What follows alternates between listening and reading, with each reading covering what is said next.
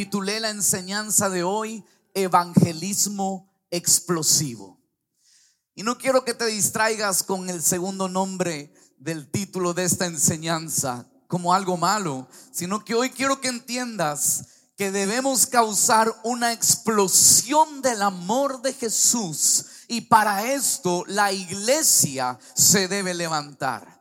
Te enseñé el domingo anterior que la iglesia no son las paredes, la iglesia no son los edificios, no son las instituciones, la iglesia no son los pastores, la iglesia somos los hijos de Dios. Tú y yo, donde estamos, somos esa iglesia de Jesús. Amén. Y bajo esta realidad, hoy vengo a presentarte un desafío. Hoy vengo a presentarte una urgencia. Debemos compartir del amor de Jesús. Evangelio significa las buenas nuevas de salvación. Jesús vino a traer buenas noticias para la humanidad. Y si en nuestro corazón nos sabemos agradecidos, te debo de recordar que de la abundancia del corazón habla la boca. Y entonces si tu corazón está agradecido con Jesús, tu boca debe de testificarlo. No podemos callarnos. No podemos guardar silencio. Más somos los buenos que los malos, familia.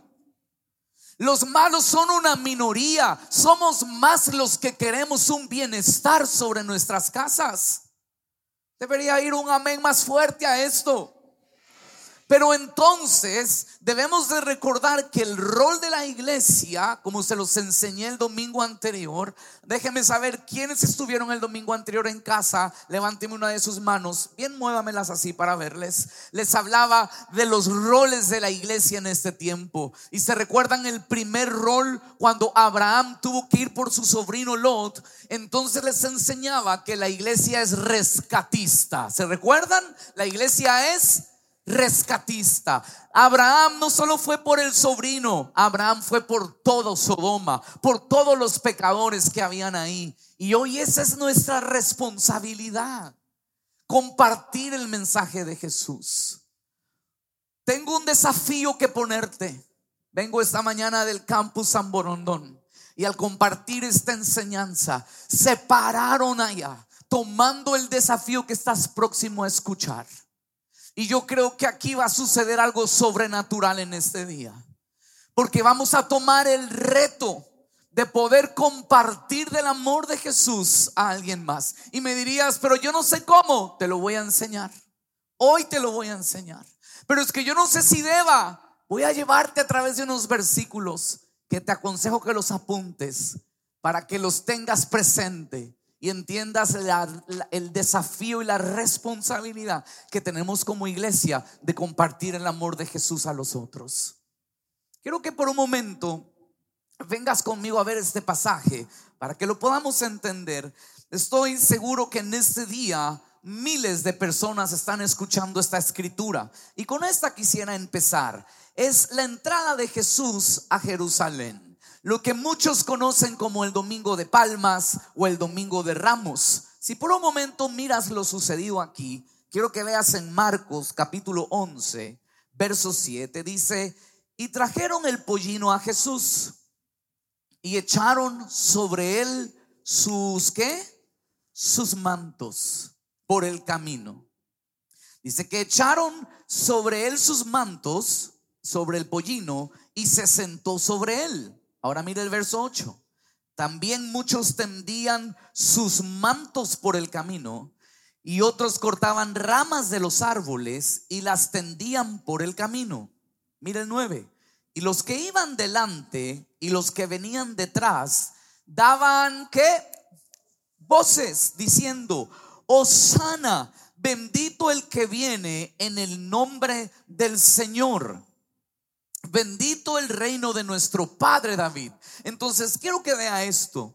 En esta famosa escritura, donde yo me encuentro con un Jesús entrando a Jerusalén, no lo hizo sobre carros alegóricos, lo hizo sobre un burro. Pero lo que lo vuelve impresionante fue lo que la comunidad alrededor de Jesús hizo. Lo que se volvió noticia fue lo que Déjeme ponerle este nombre para que me lo entienda. La iglesia hizo alrededor de Jesús. Dice que había gente que daba de lo que tenía para que Jesús entrara gloriosamente a la ciudad. Es muy parecido a lo que sucede hoy cuando la iglesia se vuelve una iglesia de impacto, una iglesia de influencia, porque hay gente que da de sus mantos para que Jesús sea conocido, para que sea algo glorioso. Ahora póngame atención, también me encuentro con una comunidad que iba delante otras por atrás, porque no se trataba de la posición, sino de la tarea, que no importando si vas delante o si vas detrás, todos tenían que hacer. Y dice que levantaban sus, otra vez levantaban sus voces y daban a conocer que Jesús estaba llegando. Pues ese siempre ha sido el rol de la iglesia, alzar nuestra voz y testificar que Jesús está en medio de nosotros. Ese es el rol de la iglesia en estos tiempos. No nos podemos callar. Y entonces lo que hoy todos conmemoran como un día glorioso se debía a que Jesús iba camino a Jerusalén, pero había una comunidad activa había una comunidad activa que estaba dando, que estaba sirviendo. Pero lo que me encanta es que todos alzaban sus, otra vez, alzaban sus. Mi pregunta es, en este tiempo, ¿para qué está alzando usted su voz? Alzamos nuestras voces para sumarnos a las miles de voces pesimistas y negativas que nos llenan de comentarios las publicaciones, que nos llenan los grupos de WhatsApp de tanto desánimo. Nuestra voz, ¿para qué se está levantando? Pues nuestra voz se debe de levantar para ser esa voz de esperanza que evangelice al perdido, que comparta el amor de Jesús para quien no lo conoce. Estos próximos textos que te voy a dar son para que entiendas la identidad de iglesia que tenemos. Mire por un momento conmigo, Primera de Pedro, el capítulo 2, y vamos a leer los versos 9 y 10. Dice acá, mas vosotros sois, que somos linaje escogido. Somos un sacerdocio real. Somos una nación como santa. Esto quiere decir apartada para Dios. Somos un pueblo adquirido por Dios. Pero ese pueblo tiene un propósito que abra su boca, como lo dice Pedro aquí, para que Vamos, dígalo como que Barcelona metió gol ayer. A ver, diga conmigo, para que... Dios mío santo. Para que... Pareciera que hay más azules aquí. No, no hay. Muy bien, entonces para que anuncies las virtudes de aquel que nos llamó de las tinieblas a su luz admirable. Verso 10, vosotros que en otro tiempo no éramos pueblo, pero ahora somos pueblo de quién? De Dios, que en otro tiempo no habías alcanzado misericordia, pero ahora habéis alcanzado misericordia. ¿Cuántos estamos aquí del pueblo de Dios que sabemos que hemos alcanzado sus misericordias? Mire, si no me lo está entendiendo, déjeme ponérselo así. Eres un suertudo en Cristo. Eso es lo que está diciendo este texto. Antes andabas perdido, pero hoy la misericordia es nueva cada mañana en tu vida. Ciertamente el bien y la misericordia me seguirán todos los días de mi vida y en la casa de Jehová moraré por largos días. Ese es el pueblo de Dios. Un pueblo de misericordia, un pueblo de bien, un pueblo adquirido. ¿Pero para qué? ¿Para reunirnos los domingos y oír una buena palabra? No creo que esa sea la razón única. Pues el texto nos dice que nos juntó para que anunciemos, como hacía el pueblo en la entrada de Jesús. Daban voces, hablaban. Y nuestra responsabilidad es hablar las virtudes de Él. Mire este otro texto. Mateo 5. Mateo 5 y verso 16. Así alumbre vuestra luz delante de los hombres, para que vean vuestras buenas obras y glorifiquen a vuestro Padre que está en los cielos. Diga conmigo, yo soy la luz del mundo. ¿Ah? Yo, un pastor. Sí, usted. No somos luz por ser pastores. No somos luz por ser líderes en una iglesia. Somos luz porque somos hijos de nuestro Padre Celestial. Todos nosotros somos la luz de este mundo. Y ojo, dice, así alumbren vuestras obras delante de los hombres ¿Cómo está alumbrando tu perfil de Instagram hoy delante de tus seguidores? ¿Qué tanto alumbran tus historias que reposteas? Aleluya. ¿Qué tanto alumbran tus comentarios que mandas en WhatsApp? Hola. Ay, no, pero si ya lo pone así, no alumbro nada. Porque es la forma como nos ponemos al mundo. Yo no entiendo cuando veo perfiles, sale la foto del hermano tan ungido, de la hermana tan ungida y en el perfil, hija de Dios, y veo un post demoníaco. A veces veo las redes sociales y veo que postean noticias terribles y veo likes de ustedes ahí. Y digo, fulana de tal, Ada Andrade dio like, la suegra. Dios mío. Y digo, no entiendo cómo esto funciona así. Pero la Biblia dice que somos luz en medio de la oscuridad. Y la luz no fue diseñada para estar escondida debajo de una mesa. La luz se tiene que ver en la forma como llevas tu matrimonio, cómo crías a tus hijos, cómo llevas tus finanzas, cómo manejas en el tráfico, cómo haces los negocios, qué reposteas en tus redes, qué comentarios escribes en los otros, qué estás poniendo en tus redes sociales. Que seamos luz y esperanza en medio de esta generación perdida en la que estamos viviendo. Eres la luz del mundo. Mire, si todavía lo tengo ahí como que, mm, mm, vea esto, Filipenses 2, verso 14, dice, hagan todo sin murmuraciones y contiendas. Hmm. Pero no, hoy la iglesia está igual que todo el mundo allá afuera. Murmura, supiste que le tiraron juicio al presidente y me dijeron que en menos de 24 horas ya no tendremos presidente. Una voz, una voz cercana dijo. Yo se lo digo para que oren. Nos sumamos a la murmuración. Nos sumamos a las contiendas. Algunos de ustedes los he pillado peleando en redes sociales. Y los comentarios del uno, el comentario del otro, y tú al infierno, y tú más al infierno, el diablo te coma, te escupa, te lama, te... Son unas cosas que, oh Dios mío, ¿dónde estamos? Si somos la luz. Por eso el apóstol Pablo le decía a la iglesia, esto hay que hacerlo sin murmuraciones, sin contiendas, para que seamos irreprensibles y...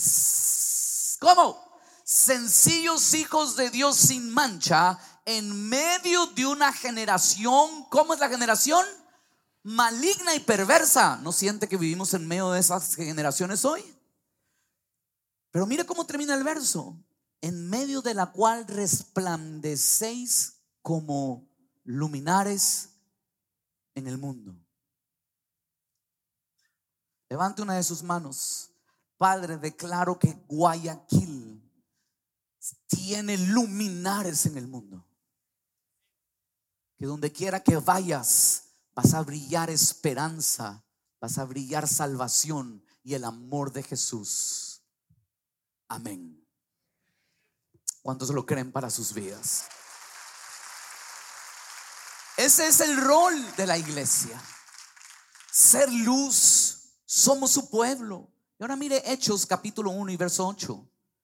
Cuando Jesús asciende a los cielos, le da la orden a los discípulos que esperaran que Él llegue el Espíritu Santo. Y en esa llegada, dice el verso 8, recibiréis poder cuando haya venido sobre vosotros el Espíritu Santo y me seréis testigos. Digan todos conmigo, poder y diga testigo. Soy testigo del poder de Dios en mi vida. Recibiréis poder y seremos testimonio, seremos testigos.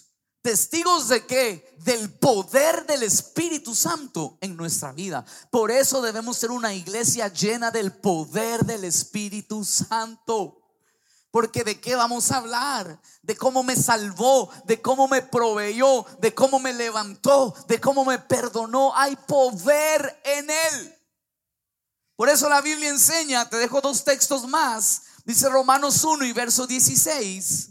Vaya apuntándolos porque esta semana lo va a necesitar. Cuando me acepte el desafío de compartir el Evangelio a una persona en esta semana, va a estar, ay, no, no, sí lo hago, no lo hago, sí lo hago. Y usted va a agarrar, somos la luz de este mundo, luminares Dios nos ha puesto. No voy a murmurar, no voy a pelear, voy a estar compartiendo el amor de Jesús al necesitado.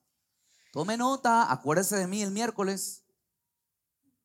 Mire este, este le va a valer muchísimo. Verso 16 de Romanos 1 no me avergüenzo del Evangelio, porque es poder de Dios para salvación a todo aquel que cree. Sí, pastor, pero hay unos que no creen eso y se me burlan. Olvídese. Mire primero a los Corintios 1 y verso 18. De una vez le dejo el verso. Porque la palabra de la cruz es, ¿qué? Locura a los que se pierden, pero a los que se salvan. Esto es a nosotros. ¿Es que? ¿Se le han burlado por seguir a Jesús? ¿Le dicen que está loco por venir a la iglesia? Yo me las sé todas. Vas a esa iglesia donde ese pastor te lava el cerebro y te mete un montón de cosas. Lo único que quiere es tu plata. ¿Sí o no? ¿Sí o no? Casi nos dicen. Porque el que no cree, la palabra de la cruz es locura. Pero para los que creemos es salvación. Y si usted ha conocido el poder de Dios que me lo ha librado de la muerte y me lo ha salvado, hay que ir a agarrar un par de locos que están allá afuera, con los que usted un día compartía su locura, e ir y compartirles del amor de Jesús, porque esa es la tarea de la iglesia evangelizar, compartir las buenas nuevas de salvación. Así que número uno, somos el pueblo de Dios. Número dos, somos la luz de este mundo.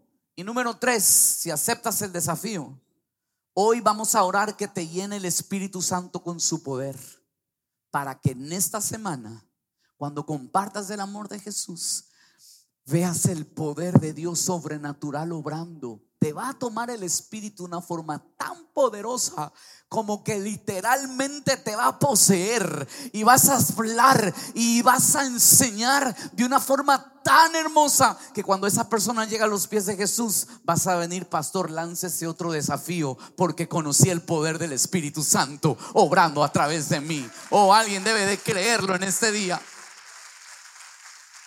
Entonces en esta primera parte te quiero dejar claro por qué te pongo el desafío. Porque eres el pueblo de Dios. Porque somos la iglesia. Tenemos que anunciar.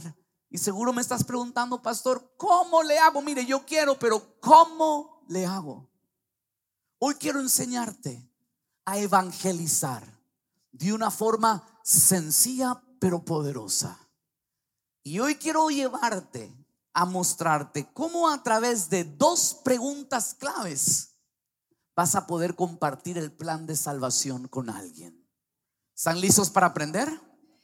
Muy bien, yo hoy lo voy a hacer, pero quiero pedir de favor a alguien que esté aquí entre nosotros, que haya venido por primera vez si pusieron un sticker sobre ti y eres un varón, ¿verdad? Pues quiero conversarle a un varón. Te voy a pedir que donde estés te puedas venir aquí adelante. Yo quiero compartirte algo súper rápido. Rápido, ayúdame a ver. Una visita que esté aquí, que tenga su sticker. ¿Quién me va a venir? Ajá, ahí vienen.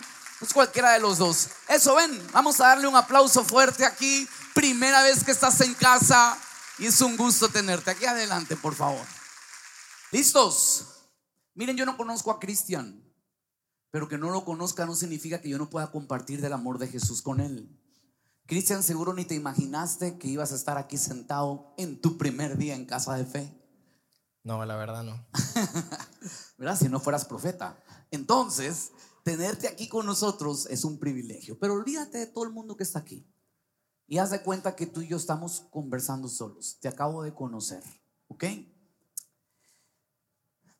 La semana no ha sido fácil.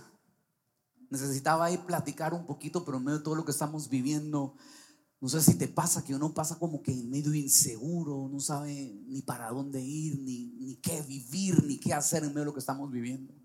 La situación está dura. Casualmente esta semana, en medio de todas esas malas noticias, eh, un guardia en un sector balneario donde he acostumbrado a ir a bañarme toda mi vida fallece. Yo lo conozco a él toda mi vida, él me conoce a mí desde muchacho. Llega esa noticia y realmente golpea nuestro corazón. Y me deja pensando en lo difícil que está vivir en nuestro país. ¿Verdad que está difícil la cosa? Claro. Muy difícil. Te voy a hacer una pregunta. Yo reflexionaba en eso y entendía que mucha gente inocente está muriendo, pero a cualquiera de nosotros nos pudiese tocar. Cristian, ¿qué pasaría si por alguna razón te tocaría partir hoy? ¿Dónde te irías? ¿Tienes seguridad de esto? Si, si es en este momento, yo pienso que me iría con Dios porque por algo Él me trajo aquí. Ok, te irías con Dios súper bien. Déjame hacerte una segunda pregunta. Llegas al cielo y está Dios a la puerta del cielo y te hace esta pregunta. ¿Por qué crees que tendría que dejarte entrar al cielo. ¿Tú qué le responderías, Cristian? Bueno, porque creo en Él, creo en su palabra y porque sé que todo aquel que cree en Cristo es salvo. Muy bien, tienes algo súper claro en tu corazón. Sabes que normalmente solemos abrazar el pensamiento de que nos merecemos el cielo por lo que hacemos. Pero regálame unos minutos más quiero presentarte esto a tu corazón. Y lo primero que quiero que sepas es que el cielo se vuelve un regalo para nosotros. Nos ama tanto Dios que nos ha dado el cielo por gracia. Gracia significa un regalo no merecido.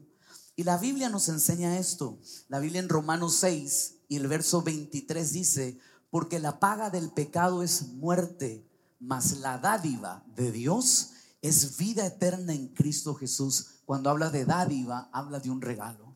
Y Dios por su gracia nos quiere dar un regalo.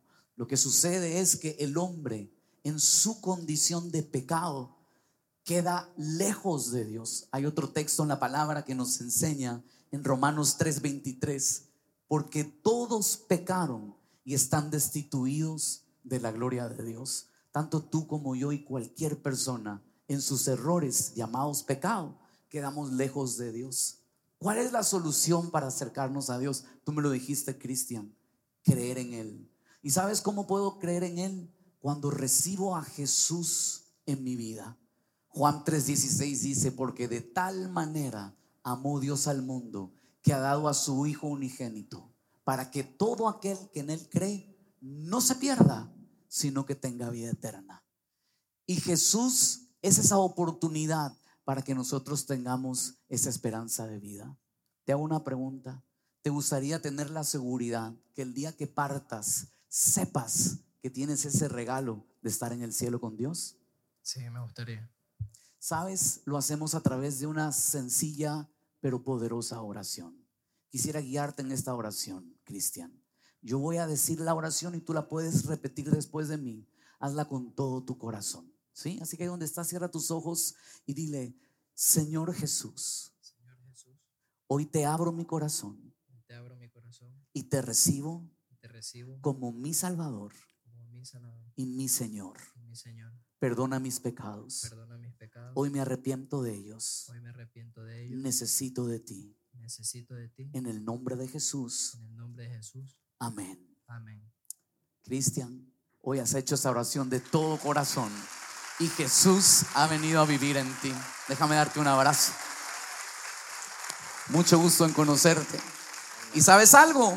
Estoy tu amigo y estoy para servirte. Me encantaría que el próximo domingo vengas a la iglesia. Vas a ser mi invitado especial. ¿Te animas? Eso.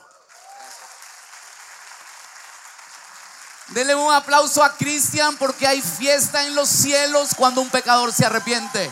Eso. Permíteme.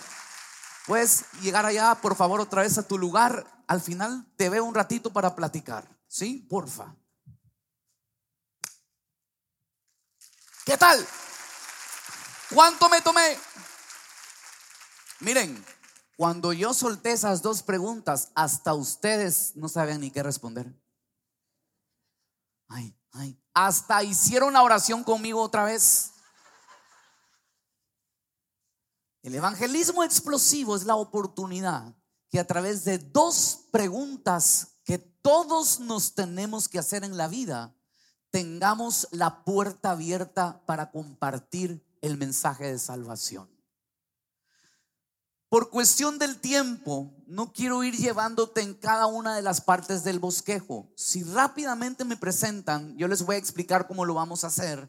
En el punto uno, te vas a encontrar con una conversación que te conecte. Es lo primero que tienes que provocar. Y hoy en día hay tantas conversaciones que todos tenemos en común que es fácil conectar. La problemática que vivimos nos conecta. Normalmente nos conecta para el chisme, el desahogo, la murmuración, pero que sea una oportunidad de salvación. Lo primero es una conversación que te conecte. Lo segundo son estas dos preguntas. Si usted tiene claras estas dos preguntas y las suelta con quien va a hablar, Normalmente esto te va a dar la apertura de ir al tercer punto de la enseñanza, que es presentar el mensaje de salvación. No se estresen por las fotos, ya mismo les voy a dar la oportunidad que ustedes puedan tener esto. Luego venimos a presentar el plan de salvación. Les hablo de la gracia, el regalo que tenemos. Les hablo de la condición de Dios, un Dios que ama. Les hablo de la condición del hombre, un hombre pecador que necesita arrepentirse de sus pecados. Les hablo de la solución que es Jesús y les hablo de la oportunidad de tener fe en Él. Si se dieron cuenta, yo no me tomé mucho tiempo, pero pude compartirle con ciertos versículos que cité, que están aquí también, el mensaje de salvación. Luego de compartir el mensaje, le pido que haga la oración de fe. Le pido que lo invito a recibir el regalo de la vida eterna. Lo llevo a orar por recibir a Jesús y luego entonces le explico que es un hijo de Dios y lo invito a que venga a casa de fe. Familia, les tengo el desafío en esta Semana Santa. ¿Qué tal si todos aquí compartimos del amor de Jesús a una persona durante esta semana. Y usted le comparte del amor de Jesús y al terminar la, la, la, oportunidad de compartir, usted le dice, mira, ¿por qué no vienes a mi, a mi, iglesia la próxima semana y te conectas con una familia que seguro te va a hacer bien en la vida? Yo no sé cuántos de ustedes se animan a poder compartir el amor de Jesús en esta próxima semana que tenemos.